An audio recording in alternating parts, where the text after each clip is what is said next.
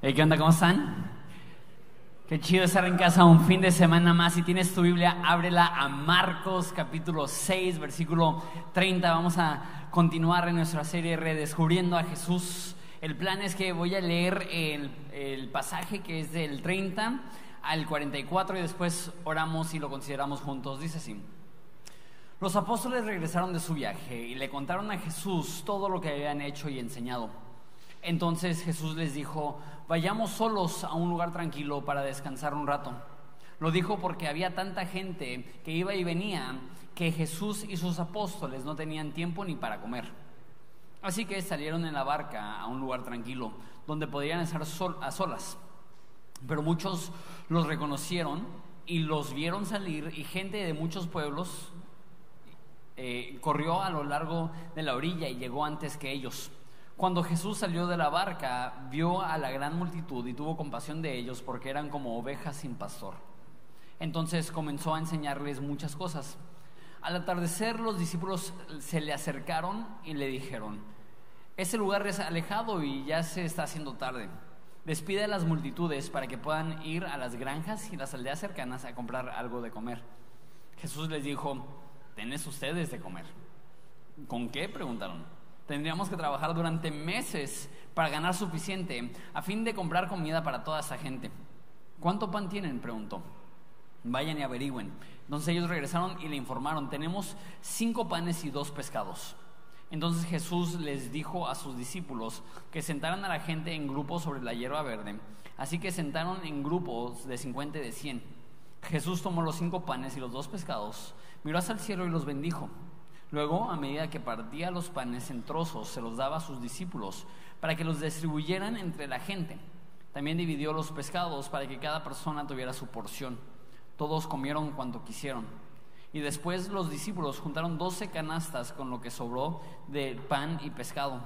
Un total de cinco mil hombres y sus familias se alimentaron. Oramos, Padre, damos gracias por la oportunidad de considerar tu palabra ese fin de semana, de, ser recordados en especial ese día que tú eres un Dios que provees, que tú eres un Dios que estás al pendiente de nuestras necesidades, que en momentos de escasez o necesidad debemos de, levantar la mirada al cielo y como oró David, saber que mi socorro viene de lo alto. Padre, te pido que, que tú nos recuerdes que tú eres un Dios proveedor y eres un buen Padre. En nombre de Jesús. Amén. No sé cuántas personas eh, podrían decir que están pasando por un momento difícil económicamente donde le estás pidiendo a Dios provisión.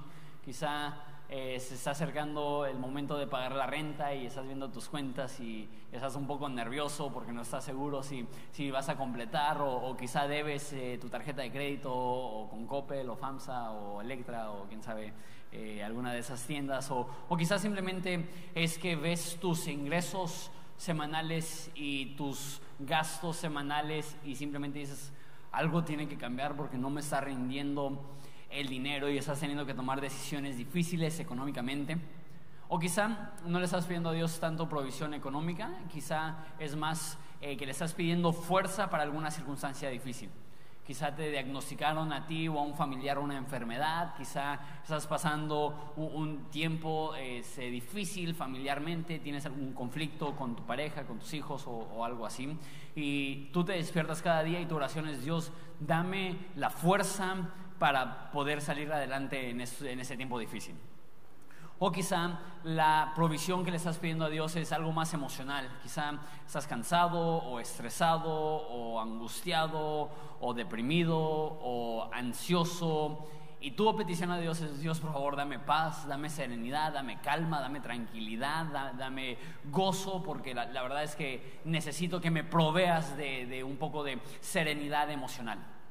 Entonces no sé si es provisión económica que estás pidiendo el día de hoy o si es provisión de fortaleza que estás pidiendo el día de hoy, si es provisión, podríamos decirlo, de fortaleza emocional que estás pidiendo el día de hoy, pero asumo que con esas tres áreas abarcamos la mayoría de los que estamos aquí, que, estamos pasando quizá por algo así. Entonces quiero hacer algo, nada más aprovechando para poder ser un, poco en la iglesia, y como digo, creo que va a ser, vamos a ser muchos de nosotros, pero si tú estás aquí y, y tú, les, tú le estás pidiendo a Dios ya sea provisión económica o provisión de fortaleza o provisión emocional, podrías tomar un segundo nada más para ponerte de pie. Quiero, quiero orar por ti, como digo, sin pena. Siento que, van a haber muchas personas que quizá describa su situación. Simplemente quiero tomar un, un, segundo para orar. Padre, te doy gracias que, que tú nos prometes en tu palabra que podemos echar nuestras cargas sobre ti porque tú tienes cuidado de nosotros.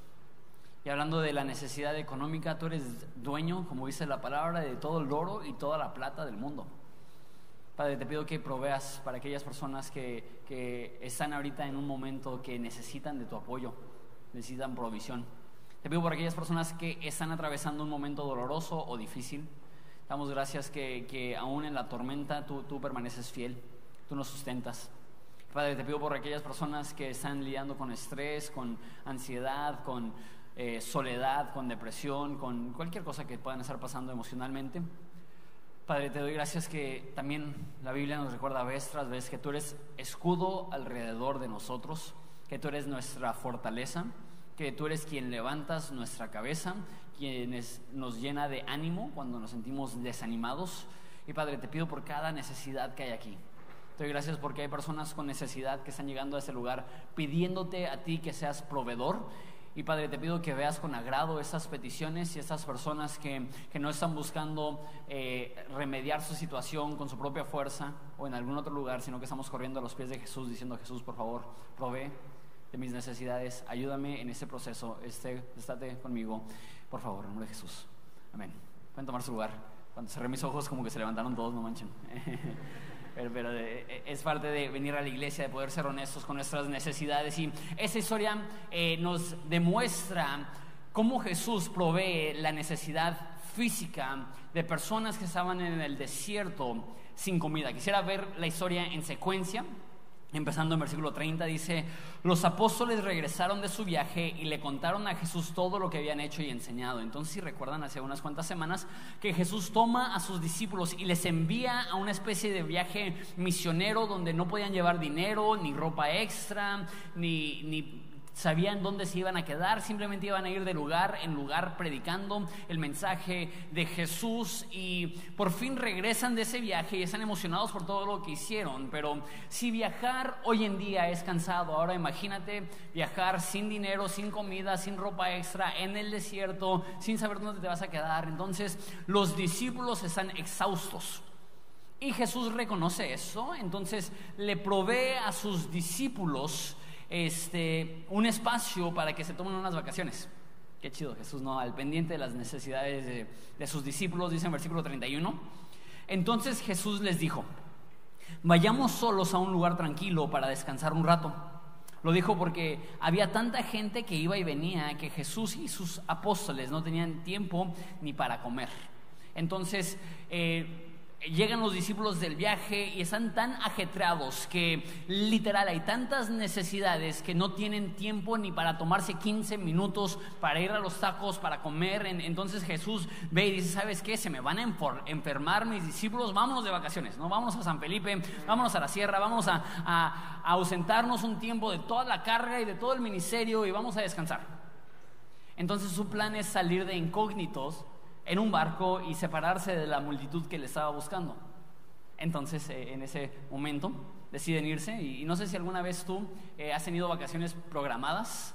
Este, quizá eh, ya tienes tiempo esperando, ya tienes un año que desde tus últimas vacaciones y nada más estás esperando esa fecha o quizá simplemente es un puente o algo así que te dices, ay, necesito salir de aquí, necesito descansar, necesito recuperarme. Este, y así están los discípulos ya listos para irse, se están yendo a escondidas, no quieren que nadie sepa dónde van a estar, va a ser un rollo un poco exclusivo, pero se les ceba, este, sus planes se les ceban, porque dice que este, salieron en la barca a un lugar tranquilo donde podrían estar a solas, pero muchos los reconocieron y los vieron salir Y gente de muchos pueblos corrió a lo largo de la orilla y llegó antes que ellos. Entonces ven que se están yendo Jesús y, hey, se está yendo Jesús. Y empiezan a corretearlos y Jesús y los discípulos van en el barco y ahí van la orilla y pasan por un pueblo y agarran a todas las personas del pueblo y pasan a otro pueblo y agarran a todas las personas del pueblo. A tal grado que al final de la historia nos dice que hay cinco mil padres de familia con sus familias que siguieron a Jesús. Es la primera vez que nos dan números y asumo que nos da números Marcos porque es una multitud excepcionalmente grande. Imagínate, 20 mil personas, es la arena México a reventar. Y ellos según eso iban a ir de vacaciones, ¿no?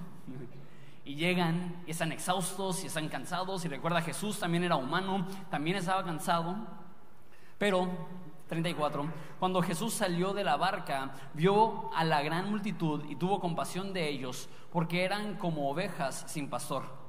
Entonces comenzó a enseñarles eh, muchas cosas. Entonces ve las multitudes y Jesús estaba en su derecho de decir, ¿saben qué? Ya chole, ya, ya tengo para ese momento probablemente más de un año sirviendo, trabajando, esforzándome, atendiendo. ¿Sabes qué? Ya, ya me hacen falta mis vacaciones denme una semana, después de eso con mucho gusto los atiendo, pero ahorita ya necesito descansar. Estaría Jesús en su derecho de decir eso, pero ve a las multitudes y tiene compasión de ellas. Y si son como ovejas sin pastor, una oveja sin pastor carece de dirección, carece de propósito, carece de visión. Entonces, ¿qué es lo que hace? Empieza a enseñarles la Biblia, me encanta esto. Que reconoce que la necesidad que tiene todo humano es tener un encuentro con Dios a través de la Biblia. Entonces los ve y en vez de correrlos, y en vez de exigir su espacio, en vez de, demandar sus vacaciones, dice, pues ni modo, nos dieron, nos siguieron y ahora voy a aprovechar, aún en mi cansancio, para enseñarles la palabra de Dios. Y pasa todo el día enseñándoles la Biblia y no sé, no, meterle demasiada salsa a los tacos o exagerar la historia, pero, pero los discípulos me los imagino que ya están haciendo que ya Jesús, ya despídelos para ya irnos de vacaciones, ya la hielera está lista, ya estamos listos para irnos a la sierra. Y, y los discípulos le dicen, en versículo 35, al atardecer los discípulos se acercaron y le dijeron, este lugar está alejado y ya se está haciendo tarde. Despide a las multitudes para que puedan ir a las granjas y a las aldeas cercanas a comprar algo de comer. Eso tiene mucha lógica. Son un chorro de personas, están en medio de la nada. No es como que hay oxos en, cada esquina donde pueden ir a, comprarse, no sé, algo para, aguantar el hambre, unos rancheritos para el hambre, no sé. Eh, literal, están en medio de la nada y los discípulos dicen, tienen que irse a buscar alguna aldea para quizá encontrar un rancho y comprarse unas tortillas y un quesito. Y sabes que ya, ya, ya es hora de despedirlos, Jesús. Ahora, me fascina la, versión que, que estoy leyendo, la nueva traducción viviente porque mira cómo describe la reacción de Jesús. Jesús les dijo, denles ustedes de comer. No sé si alguna vez has alimentado a un grupo grande de personas. Cuando nos casamos Evelyn y yo, decidimos hacer la boda abierta para la iglesia también, no solamente la ceremonia, sino la cena y todo eso. Entonces invitamos a todo mundo y dijimos nada más, por favor, queremos prepararnos bien. Si vas a ir a la boda, avísanos, haz una reservación y y estábamos planeando para 300 personas. La iglesia no era tan grande en ese entonces, estábamos planeando para 300 personas y reservaron, confirmaron 500 personas. Y hasta la fecha le doy gracias a Dios que mi mamá estaba encargada de la comida porque no sé qué hubiera hecho yo. Fue un despapalle, fue una locura el de unos días con anticipo alimentar a 500 personas. Ahora imagínate, en un segundo, en una tarde. Y no están en un lugar donde hay un Soriana en la esquina donde pueden ir a comprarme unos hot dogs o algo así. Pero aún así, 20 mil personas.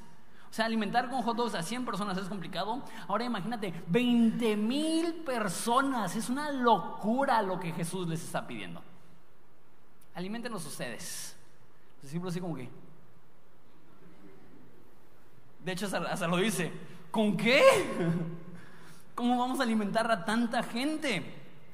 Tendríamos que trabajar durante meses para ganar suficiente para comprarles un frutzi y una maruchana a cada una de las personas. Es lo que dice ahí en el griego original. Tendríamos que trabajar todo el año para que nos alcance, para que cada quien, de hecho, esa historia se repite en Juan y, dice, tendríamos que trabajar todo el año para darles nada más un poquito a cada persona. Es una locura lo que Jesús está pidiendo. Y Jesús les dice, versículo 38, y de hecho quiero enfocar la mayoría de mi tiempo en esa pregunta que me encanta. Jesús les pregunta, ¿cuánto pan tienen? Vayan y averigüen. Ellos regresaron e informaron, tenemos cinco panes y dos pescados. La razón que me quiero enfocar en, esto es porque se me hace súper, súper clave de la actitud que Dios quiere que tengamos cuando estamos necesitando provisión divina. Jesús no les dice, ok, entonces, ¿cuánto necesitamos? ¿Cuántos panes vamos a necesitar? Saca cuenta Judas, ¿no? Dice, ¿cuántos panes, cuántos pesos vamos a necesitar comprar para, para eso? No es lo que dice, no es lo que hace. No invita a los discípulos que se enfoquen en lo que les hace falta. Invita a los discípulos a que se enfoquen en lo que ya tienen. Es un principio súper importante de la economía, de la administración. Que no te enfoques en lo que no tienes, enfócate en lo que sí tienes. Y deja quizá uso un ejemplo un poco cotidiano. No sé cuánto debes. Hay personas aquí que quizá deben 5 mil y hay personas aquí que quizá deben 5 millones. Entonces, nada más para dar un número, vamos a decir que tú debes 50 mil pesos. Y abres tu cartera y ves un, billete de, de 500 pesos. ¿Cuál es la tentación? Es decir, 50 mil pesos, 500 pesos, pues no, no le va a hacer nada diferencia a mi deuda, entonces pues mejor me gasto los 500 pesos en algo, ¿no? Me voy al cine y me compro mis palomitas de 50 pesos, que en el Oxxo puedo comprarlas en 6. Y me compro mi soda de 50 pesos, que en el Oxxo me lo puedo comprar en 12 y una película que me cuesta 65 pesos, que en mi casa es gratis porque me pasó mi cuenta de, su cuenta de Netflix mi tía y pues con eso, con eso, con eso me acomodo, ¿no? ¿Cuál es la tentación? Si te enfocas en lo que no tienes, no vas a administrar bien lo que sí tienes. Pero cuando te enfocas en lo que sí tienes, es ok, va, tengo 500 pesos ¿Cómo puedo administrar esto de la mejor forma para ser fiel con lo poco? Porque muchas personas quieren una provisión grande, pero no están ejerciendo fidelidad en lo poco. Y la Biblia establece muy claro un principio que los que son fieles en lo poco, sobre muchos serán puestos. Entonces Jesús no le dice cuánto te hace falta, les dice cuánto tienes. Ah, ok, chido, vamos a utilizar esto que tenemos para hacer una diferencia. Es aprender a usar bien lo poco que tienes y dejar que Dios haga lo suyo. Cuando tú aprendes a ser fiel con lo que está en tu mano, Dios va a empezar a ser fiel con lo que Él tiene en su mano. Y hay un versículo que, que quisiéramos que dijera que Dios provee tus necesidades para que tú puedas buscar el reino de Dios, pero no es lo que dice. No dice que Dios primero suple tus necesidades para que tú puedas buscar el reino de Dios, sino que dice, busca primeramente el reino de Dios y su justicia y todo lo demás será añadido. Ese es el, el patrón, eso es el orden, fidelidad y luego Dios abre puertas de, de provisión. Si queremos pedirle a Dios un milagro grande, tenemos que aprender a ejercer obediencia en las situaciones pequeñas. Y eso no solamente aplica a tus deudas, eso aplica a cualquier área de tu vida, tanto económica como relacional, como lo que sea. Hay personas que, que ya tienen tantos años de conflicto marital que dicen, ok, tengo un fin de semana, quizá lo podría invertir en sacar a mi esposa a cenar y platicar, intentar resolver conflictos y, y conversar. Y, y, pero dicen, no, pues ya tenemos tanto tiempo con problemas, pues para qué, me, mejor me, me, echo en cama, veo Netflix, veo el partido y, y ni siquiera hablo con, con mi esposa. ¿Por qué? Porque si te enfocas en lo que te hace falta, te abrumas, pero cuando te enfocas en lo poco que tienes y aprendes a administrarlo, lo que estás haciendo es que le estás mostrando a Dios fidelidad y cuando Dios ve fidelidad, Él responde con, con provisión. Eso es en todas las áreas. Eso es una parte bien eh, importante para nosotros como una iglesia. Y lo, lo, he dicho antes, pero sé que llegas aquí y de repente puedes tener el sentimiento que Horizonte es una iglesia con un presupuesto súper choncho y que tenemos un chorro de dinero, pero la neta es que no. La neta es que para una iglesia de nuestro tamaño tenemos un presupuesto súper, súper limitado. Está bien, porque estamos alcanzando un chorro de jóvenes universitarios que no perciben ningún ingreso, un chorro de personas que apenas están empezando sus carreras y así. Y, y sí tenemos personas que son bien generosas, pero la realidad es que nuestro presupuesto es bastante limitado. Entonces, ¿qué es lo que hacemos? Déjate doy dos ejemplos. Un ejemplo, ¿ves las tiritas estas de luz? Iluminar profesionalmente este espacio nos costaría como 40 mil pesos. Esas tiritas cuestan 500 pesos cada una. Entonces saca las cuentas, son como 3.500 pesos. Entonces, quizá no es profesional, pero ¿sabes qué? Haz el trabajo y vamos a, maximizar lo que tenemos y personas dicen, ah, mira qué bohemio, bien hipster acá, intentan hacer el rollo y la, verdad es que simplemente es, es todo más barato, ¿no? Bendito Dios que sí se ve chido, pero la verdad es, es simplemente una forma de economizar. Un ejemplo un poco más chido. Fíjate conmigo un segundo a estas luces hermosísimas que tenemos acá abajo. Estas las llamamos con mucho cariño las carnitas. ¿Por qué? Porque literal son las luces que usan las carnitas para calentar el chicharrón. Son esos focos. Cuestan 50 pesos cada uno.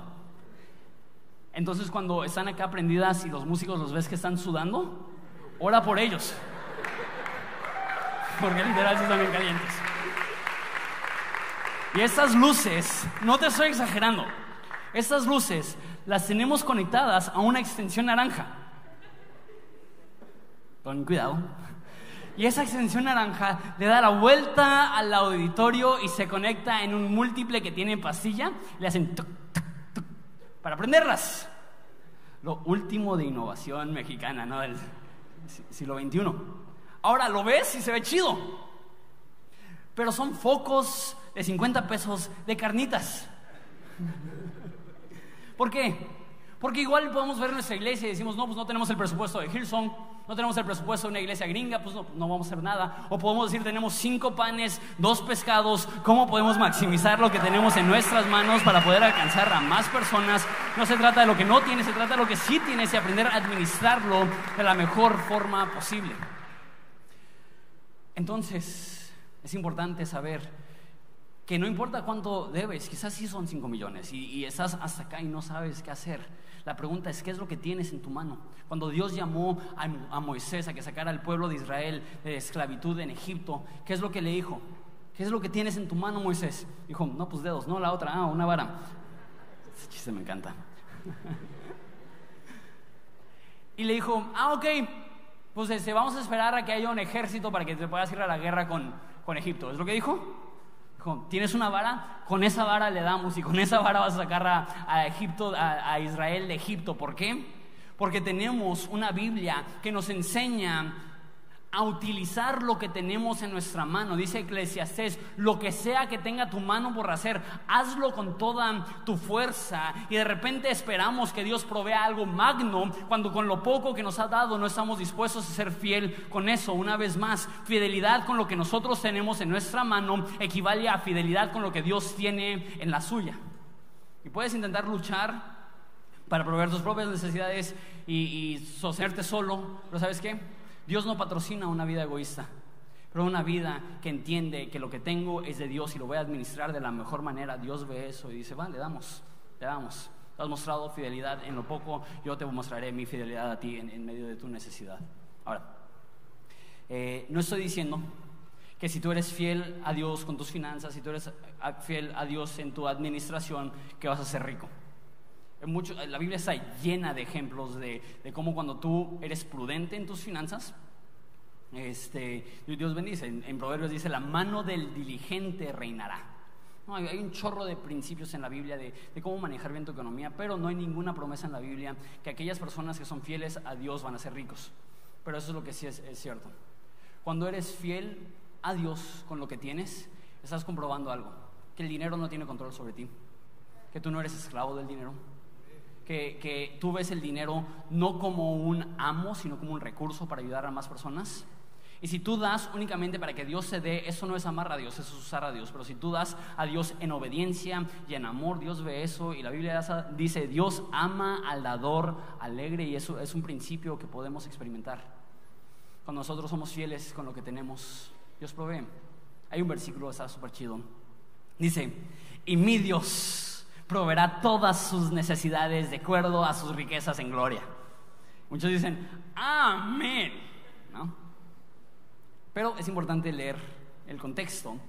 Y el versículo previo a eso dice, siendo yo tan bendecido por la ofrenda que han dado, sé que Dios proveerá todas sus necesidades de acuerdo a su riqueza en gloria. ¿Qué es lo que está diciendo Pablo? Ustedes están siendo fieles y al estar siendo fieles le están dando una oportunidad a Dios para Él mostrar su fidelidad. Ahora, también hay veces donde si nosotros obedecer, nosotros siendo malos administradores, no poniendo a Dios primero, aún así Dios nos saca del apuro. Bendito Dios, ¿no? Porque Dios es grande, Dios es bueno y simplemente Dios en ocasiones, sin que lo merezcamos, simplemente dice, pobre hijo, está bien perdido, lo voy a aliviar, ¿no? Pero el principio general es, los que son fieles en lo poco serán puestos sobre mucho. Entonces Jesús les, invita, ok, ¿cuánto es lo que tienen? cinco panes, dos peces, chido, vamos a hacer algo con eso. Ahora, lo chistoso es que los discípulos no llevaban nada. Juan cuenta la misma historia y dice que un muchacho es el que llevó los cinco panes y los dos peces. Entonces ni siquiera eran los suyos, pero bueno, consiguieron cinco panes, dos peces, los llevan a Jesús. Y Jesús dice entonces en versículo 39, le dijo a los discípulos que sentaran a la gente en grupos sobre la hierba verde. Así que sentaron en grupos de 50 y de 100. Y Jesús tomó los cinco panes y los dos pescados y miró hacia el cielo y los bendijo. Y luego, a medida que partía los panes en trozos, se los daba a sus discípulos para que distribuyeran entre la gente. Y también dividió los pescados para que cada persona tuviera su porción. Entonces, Jesús no solamente nos demuestra el principio de, de administrar bien lo que tienes, no importa si sea poco, sino que nos demuestra otro principio. Toma los cinco panes y los dos pescados, los eleva al cielo y dice que los bendijo. Otras traducciones dicen que, dio gracias. ¿Qué, nos demuestra aquí Jesús? Es importante administrar lo que tenga, sea mucho, sea poco, pero también hay, hay, otro principio que es tenemos que aprender a estar agradecidos con lo que tenemos. Muchas personas quieren esperar a ver la provisión antes de agradecer, pero Jesús muestra agradecimiento antes de la provisión. Y no quiero minimizar, quizá tú estás pasando por un momento terrible, económicamente, emocionalmente, relacionalmente. Y tú dices, Jonathan, si tú, supieras, si tú supieras mi situación, no me pedirías que estuviera agradecido. Y tienes razón, quizá no conozco tu situación. Pero ¿sabes qué es lo que sí sé? Que Dios te regaló aliento para tus pulmones, que Dios te regaló un corazón que está latiendo, que Dios te regaló un Salvador que te ama y dio su vida por ti, que Dios te regaló una iglesia a la cual pertenecer que Dios se regaló el milagro de poder estar con el pueblo de Dios. Y sabes que quizá tu situación sí es horrible y no quiero minimizar eso, pero sin importar que tan gacha sea tu situación, siempre hay razones por las cuales estar agradecidas, empezando por el hecho que Dios te ama y dio su vida por ti y tenemos que aprender a estar agradecidos por lo que tenemos en vez de estar exigiendo aquello que aún no tenemos, de bendecir a Dios por lo que nos ha dado en vez de exigirle lo que aún no nos ha dado. Jesús levanta los panes y bendice a Dios y agradece. Luego dice que los rompe, se los da a los discípulos y le dice a las multitudes que se organicen y lo sienta en grupos de 50 o 100 personas y luego le da el pan a los discípulos y los discípulos van. Ese mensaje obviamente estoy hablando acerca de la provisión de Dios, pero también quiero hablar brevemente acerca del liderazgo de Jesús. Que Jesús ve a 20 mil personas y dice, tenemos que organizarnos. Jesús no dice, ok, vamos a hacer una fila, ok, 20 mil personas, fórmense. Un pan para ti, un pan para ti, un pan para ti. No sé si alguna vez ha tocado ir a una taquiza donde hay un trompo de adobada y un taquero nada más. Es lo peor. Es lo peor porque ves la cola bien cortita. Pues son 30 personas, no pasa nada. Dos horas después llegas, ya se acabó la adobada. Te dan un pan vegano con cilantro y cebolla. Y dices, creo que pudo haber una mejor administración. Imagínate cuánto tiempo hubieran tardado si Jesús hubiera dicho, ok, hagan una cola. No es lo que hizo. Los organizó bien y dijo que grupos de 50, de 100, tomó a sus discípulos, les dio en, en, canastas la comida a sus discípulos para que se los llevaran a los grupos y así los grupos podían agarrar y comer. ¿Qué es lo que estoy diciendo? Lo que Jesús nos muestra en ese pasaje es que es súper importante si queremos atender las necesidades de las personas, estar bien, estar bien organizadas. Creo que existe un error de repente en iglesias cristianas, que es que eh, el pastor o el líder intenta atender a todos personalmente. Creo que eso no es sano. Jesús pudo haber atendido a todos personalmente, pero no entendía, eso no es la mejor forma de atenderles y ayudarles. Entonces, ¿qué es lo que hizo? Armó estructuras y sistemas y líderes para poder atender las necesidades de todos. Y entiendo y lo, agradezco y, me da mucho, mucho cariño y, se siente bonito cuando alguien me dice, no, Jonathan, es que dice, yo quiero que tú eres por mí. No, Jonathan, es que yo quiero que tú me aconsejes. Y si se da la oportunidad, con mucho gusto, o sea, es un honor para mí como pastor. Pero necesitas saber, mi oración no es más santa que los demás líderes. Mi consejo no es más acertado que los demás líderes. Dices, ay, no, pero pues entonces, ¿por qué eres pastor? No soy pastor por ser el más inteligente. No soy el pastor por ser el más sabio. No soy el pastor por ser el más espiritual. De hecho, todavía no sé por qué soy el pastor, pero bueno, esa es otra conversación. Lo que sé es que Dios ha levantado un equipo increíble de líderes y servidores de tal grado que, escúchame bien, como pastor, es mi responsabilidad que cada persona que entre por esas puertas esté bien atendida y si lo intento hacer yo personalmente, nadie va a ser bien atendido. Entonces, conforme Horizonte está creciendo, y está muy chido que estamos creciendo, y está muy chido que estamos dando a luz a Quilihuas, y dando a luz a Mexicali, y dando a luz a Monterrey, pero ¿sabes qué? Yo veo esto y digo que Dios nos ayude como una iglesia a saber que Dios ha levantado personas increíbles que, están ahí para servir. Y sabes que acabamos de empezar el mes pasado 60 grupos de conexión. Súmate a un grupo de conexión y puedes experimentar ese calor y esa cercanía y ese cariño. Tenemos un, un programa de consejería súper chido yo me siento a cada rato con personas y les digo, ¿sabes qué? Yo te puedo escuchar media hora y orar por ti, pero ¿sabes qué es lo que no puedo hacer por ti? Porque no lo puedo hacer por todos. Es reunirme semanalmente contigo por seis meses o por doce semanas o, algo así, pero hay personas que sí. Hay personas que pueden conocerle y ¿sabes qué? Son mejores consejeros que yo. Y ¿sabes qué? Hay personas que son mucho mejores que yo en muchas áreas. Una de las que más se me viene a la mente es eh, el, rollo de ir a orar por enfermos en el hospital. Lo hago y lo he hecho desde que soy pastor, pero, pero soy pésimo. Quizá me ves de acá arriba y asumes que soy extrovertido y acá bien chido, pero la realidad es que soy bien introvertido. Y llego a esos ambientes y estoy así como que, ah, no, pues si está gacha la situación, ¿no? no, pues si se ve bien mal. Qué feo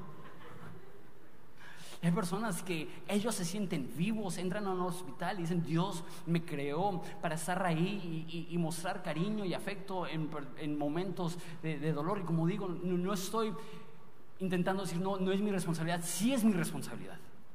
Sí es mi responsabilidad que cada persona que llegue a Horizonte sea bien atendida, bien amada, tenga un líder que pueda ayudarle en su vida, pero me doy cuenta que cuantas más personas yo intento atender de esa forma, el que mucho abarca, poco aprieta.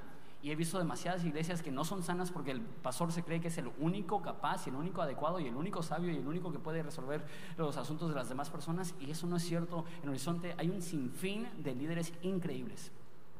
Una de las bendiciones más grandes que tenemos en Horizonte es que no hay una escasez de liderazgo. Hay un chorro de líderes muy chidos. ¿Sabes qué? Me ayuda a mí a poder saber, ¿sabes qué? La gente va a estar bien atendida. ¿Y sabes qué? No sé cuántas personas seamos. Somos más de lo que éramos el año pasado. Estamos creciendo un chorro. Creo que hoy por hoy los individuos de Horizonte están mejor atendidos que nunca. Porque existe este mito que si quieres estar bien atendido necesitas estar en una iglesia pequeña pero digo, ya después de 10, 12 personas en una iglesia, si el pastor intenta atender personalmente las necesidades de todo, pasa lo mismo. Simplemente se estira tanto que ya no puede atender bien las necesidades. Entonces no importa si es una iglesia de 50 o una iglesia de 5 mil, si no hay estructuras para servir bien a las personas, no va a funcionar. Y conforme sigamos creciendo, creo que una de las cosas que van a ser fundamentales es que no pongamos los ojos en Jonathan para decir, no, pues Jonathan es quien me tiene que resolver. Entiendo, sí, es mi responsabilidad, pero Dios ha levantado a gente increíble. ¿Y sabes qué? Una iglesia que es pastorcéntrica jamás va a ser una iglesia sana. Tiene que ser un, trabajo en equipo y el reconocimiento que somos un chorro aquí, que tenemos el Espíritu Santo, que tenemos sabiduría de lo alto y que podemos hacer una diferencia en tu vida y apoyarte en tus necesidades. Eso es casi punto y aparte, pero sí lo quería mencionar, es más importante para la etapa en la cual estamos. Retomamos la historia, versículo 42 dice, todos comieron cuanto quisieron. ¿Cuántos dicen amén a eso? es el versículo favorito de la reunión de las dos, ¿no? Ya todos hambrados. Pero bueno, me encanta que Dios no dijo una migajita para ti, una migajita para ti, una migajita para ti, un pellizcón de pescado para ti, un pellizcón de pescado para ti, sino que proveyó suficiente para que todos se llenaran. ¿Qué es lo que nos demuestra eso? Dios no es cacique. Dios no es codo. Dios no está en el cielo diciendo, a ver, una gotita de gracia para quitarte la sed.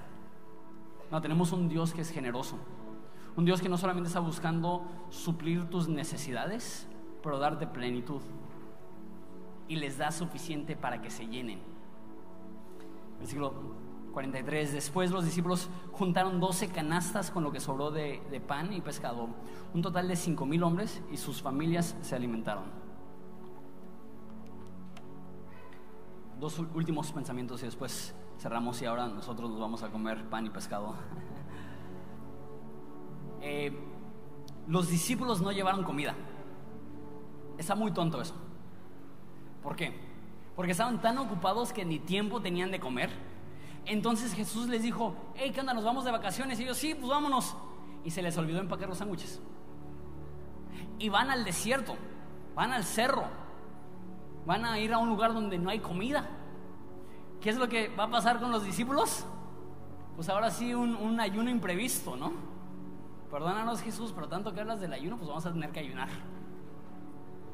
Y me pregunto, me pregunto, si Jesús entendía que no tenían que comer y el alimentar a las 20 mil personas era una excusa para proveer para los 12. Porque ¿cuántas canastas sobraron? 12. ¿Y cuántos discípulos habían? Doce.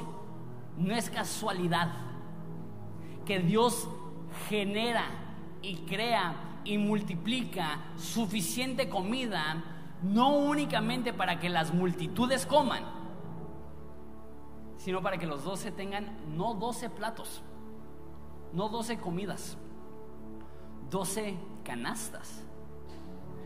Y creo yo, asumo yo, comida para todas las vacaciones. Quizá comida para cuatro o cinco días. Ellos no llevaban comida. ¿Qué nos demuestra eso?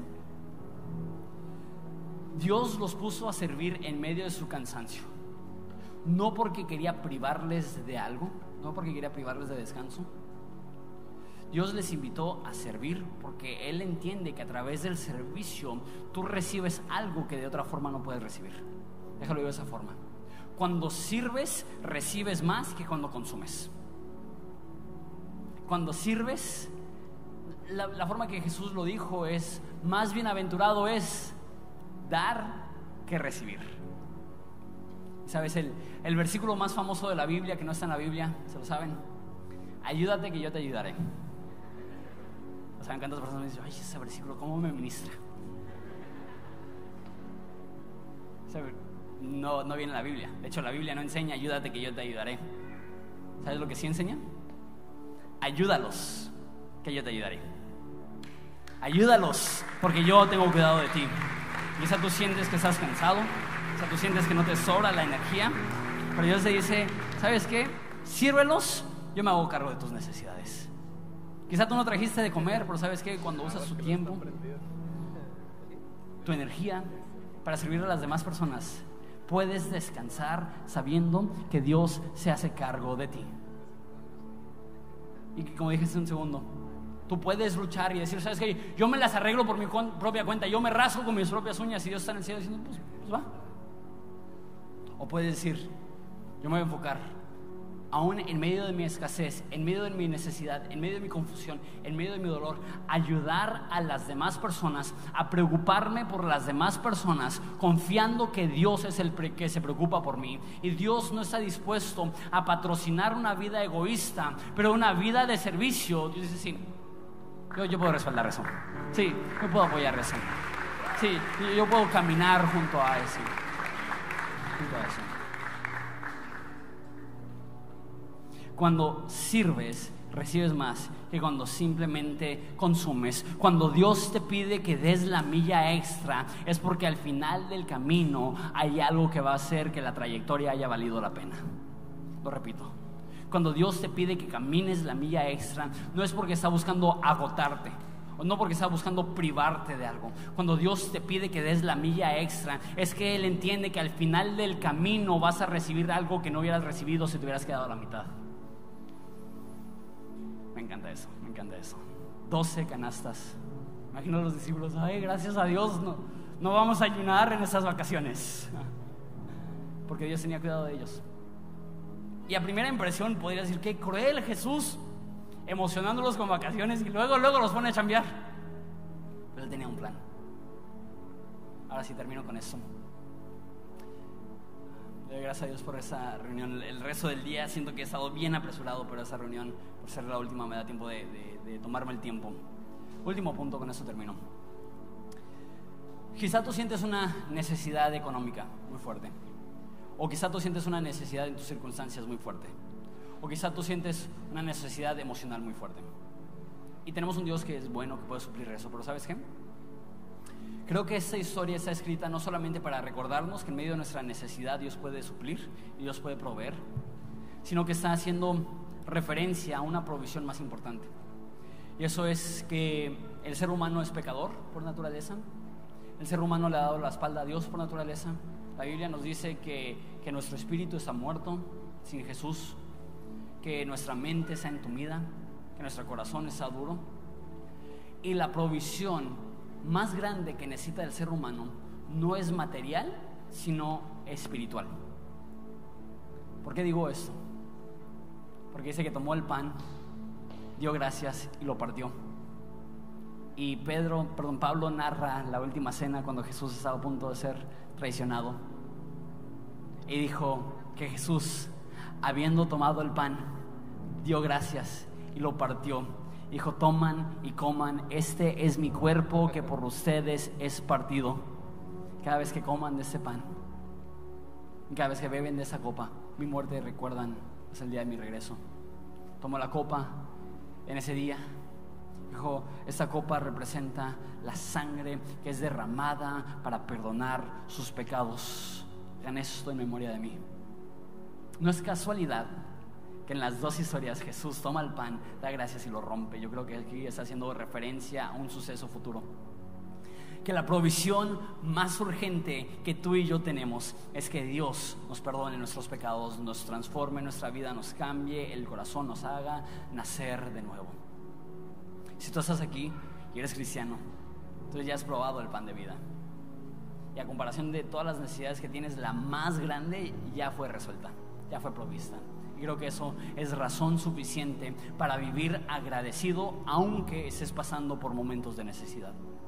Y si no eres cristiano, créeme que las necesidades que gritan más fuerte son las económicas, son las relacionales, son las emocionales y no minimizo lo doloroso que pueden ser, pero muchas veces la necesidad más callada y la necesidad que menos percibe es la más grave y esa es la necesidad espiritual de ser reconciliada con Dios. Y Jesús dice, yo vine a suplir esa necesidad. Yo soy el pan de vida eterna creado por Dios para suplir la necesidad más profunda de tu alma, de perdón de pecados, de reconciliación con Dios, de transformación hasta lo más profundo de ti. Y yo puedo proveer la necesidad más grande, un encuentro con Dios mismo. Para eso vino Jesús. No solamente para predicar, vengan a mí los que tienen hambre, y proveeré, sino vengan a mí todos los que están cansados y trabajados y yo les daré descanso para su alma. O sea, tú estás aquí y te sientes espiritualmente agotado. Jesús llega y dice, yo tengo lo que tú necesitas. Yo soy lo que tú necesitas. Yo he dado lo que tú necesitas. Hace dos mil años entregué mi cuerpo para ser partido como un pan que es roto y eso lo hice para tomar su castigo, para tomar su lugar, para pagar el precio de su pecado y para ahora yo poder ofrecerles perdón y transformación. Gracias si nos ponemos de pie y oramos. Padre, te damos gracias porque tú ofreces provisión para la necesidad más grande que es nuestro pecado. Que no nos distraigamos sino que reconozcamos que, que lo que más necesitamos es, experimentar tu perdón, tu amor, tu cariño, tu calor. Reitero lo que dice al principio, Padre, si hay personas aquí que están pidiendo este, provisión de parte de ti, Padre, te pido que aprendamos a descansar sabiendo que tú eres bueno, a ser fiel con lo que tenemos, aunque sea poco, a ser agradecidos por lo que tenemos aunque sintamos que, que es poco. Pero sobre todo saber que, que quizá hay necesidades a nuestro alrededor que nos preocupan y nos estresan. Pero la necesidad más grande ya fue suplida hace dos mil años en aquel madero. Y eso nos puede dar fortaleza y serenidad para enfrentarnos cualquier necesidad que se nos enfrente el día de hoy. Te damos gracias porque eres demasiado bueno con nosotros. En nombre de Jesús. Amén. Vamos a adorar a Dios juntos.